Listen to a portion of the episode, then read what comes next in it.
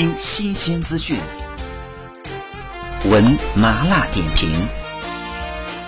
娱乐听闻。关注娱乐资讯。八月四号晚，董又霖经纪公司华谊兄弟时尚发布声明，称艺人和公司签订的是全球范围内的独家代理合同，双方的法律关系目前依然持续有效，任何第三方均无权就董又霖先生之商业合作签订任何形式的协议。声明还表示，任何正在和有意向合作的第三方，请立即停止相关工作的开展，以避免产生不必要的法律风险。好，以上就是本期内容，喜欢请点击订阅关注，持续为您发布最新娱乐资讯。